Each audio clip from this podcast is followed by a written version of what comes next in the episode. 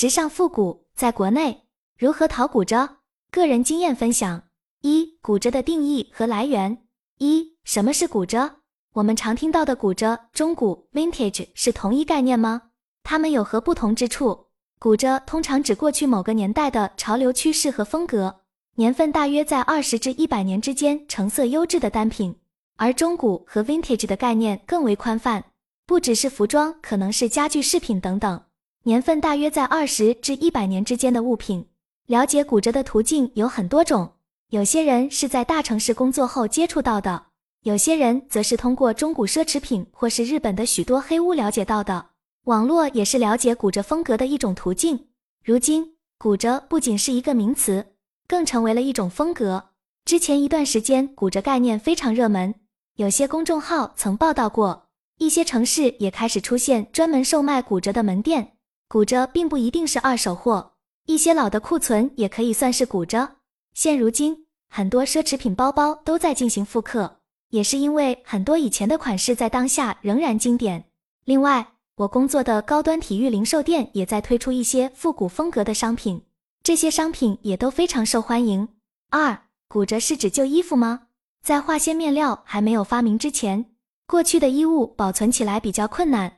所以，我们今天说到骨折的时候，大部分人最初的理解是指二手的、有年代感的奢侈品，品类包括衣服、包和珠宝首饰。但我认为，骨折最重要的特点是需要具有时代特征。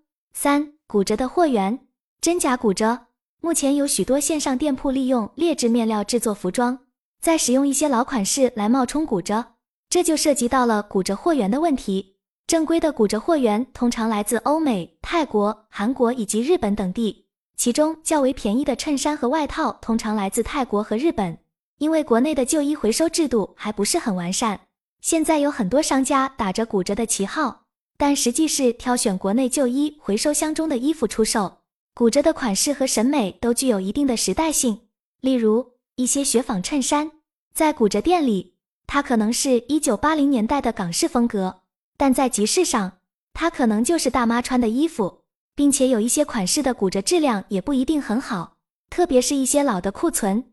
那么大家在购买骨折时，是否有好的辨别方法呢？除了极少数库存外，骨折通常不会带有标签。线下购买时，可以直接观察其做工。例如，马甲如果是化纤面料制成的，多年使用后其光泽感一定会减弱；天然面料则更为明显。例如丝绸或棉布，时间久了颜色会明显褪色。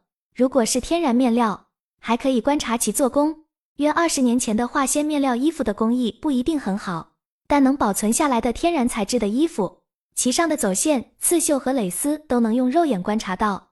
另外，一些年代较久远的品牌也可以从其标识上辨别。例如，不同时代的匡威产品标志不同。二，骨折是时代的连接。一骨折里的秘密和魅力，大家觉得骨折的魅力在哪里呢？骨折的二次改造一般不仅仅是修复。如果大家感兴趣的话，可以网搜骨折改制。我认为这才是骨折的灵魂所在。对于那种沉重的历史感，我个人更喜欢骨折上面的个人印记。以那种原浆的牛仔裤为例，每个穿着者都会给它带来不同的印记。通常改制骨折都会选一些市面上流通量比较大的品牌骨折款式。像李维斯、卡哈特改制骨折的设计手法，通常是成衣拼接，有专门的工作室会承接。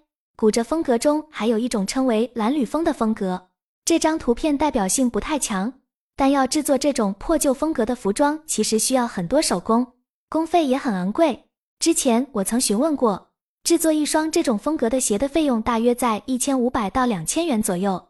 而说到古着衣服上的个人烙印。典型的例子还包括嬉皮风格的古着，他们会有很多手绘标签和标语。二、古着与日本的前世今生。回到古着文化本身，尽管古着文化在欧美早已存在，但日本真正是将其传承传播的国家。日本上个世纪七十年代作为亚洲最富裕的国家，有着庞大的中产阶级群体，消费能力和消费欲望都是空前的，在时尚产业中也具有相当的话语权。旧衣回收产业也十分完善，但是随着日本经济泡沫的破裂，人们消费开始变得保守，旧衣越来越多的成为了日本消费者的选择。久而久之便发展出了骨折文化。在骨折文化中，日本的阿美卡基是非常重要的一个类别。你们读过《元素牛仔》这本书吗？它详细介绍了日本各个时期流行的骨折文化，包括当时的商业代表人物和时尚杂志信息。如果你喜欢骨折，不妨去看看。